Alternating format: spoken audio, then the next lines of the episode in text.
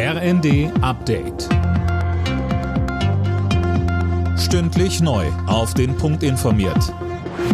Ich bin Fabian Hoffmann. Guten Abend.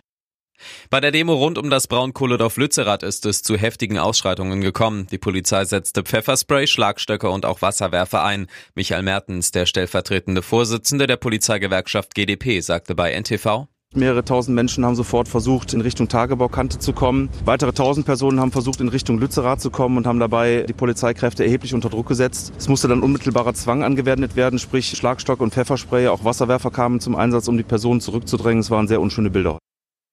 An der Großdemo, die in einem Nachbardorf von Lützerath gestartet war, nahmen laut Veranstaltern 35.000 Menschen teil. Die Polizei spricht von 15.000. Mit dabei war auch die schwedische Aktivistin Greta Thunberg. In Lubmin in Mecklenburg-Vorpommern ist das zweite LNG-Terminal in Deutschland eröffnet worden. Auf dem Spezialschiff wird Flüssiggas umgewandelt und dann ins Netz eingespeist. Bei der Eröffnung war auch Bundeskanzler Olaf Scholz dabei. Er sagt, es war ein gutes Gefühl, hier zu drehen und die Gasleitung gewissermaßen mit öffnen zu helfen. Und es wird weitergehen nächste Woche in Brunsbüttel, wo wir auch sehen werden, dass ein Schiff, das für die Regasifizierung notwendig ist, dort ankommt. Klimaschützer kritisieren, verstärkt auf Erdgas zu setzen, sei nicht mit den Klimazielen vereinbar. Der mögliche Rücktritt von Verteidigungsministerin Lamprecht sorgt für Diskussionen über ihre Nachfolge. Dirk Justus, bisher ist da vor allem ein Name im Gespräch. Genau, und zwar Eva Hügel. Die SPD-Politikerin ist derzeit Werbeauftragte des Bundestages, also schon mit der Truppe vertraut. Bisher hat Verteidigungsministerin Lamprecht ihren geplanten Rücktritt allerdings nicht bestätigt.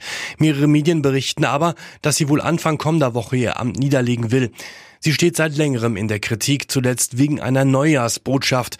Da hatte Lamprecht über den Ukraine-Krieg gesprochen vor der Kulisse des Berliner Silvesterfeuerwerks. Bei der Rodel-EM in Lettland haben die deutschen Doppelsitzer Tobias Wendel und Tobias Arlt die Goldmedaille gewonnen und damit auch die Weltcup-Führung übernommen. Bei den Frauen holten Jessica Degenhardt und Cheyenne Rosenthal Bronze. Alle Nachrichten auf rnd.de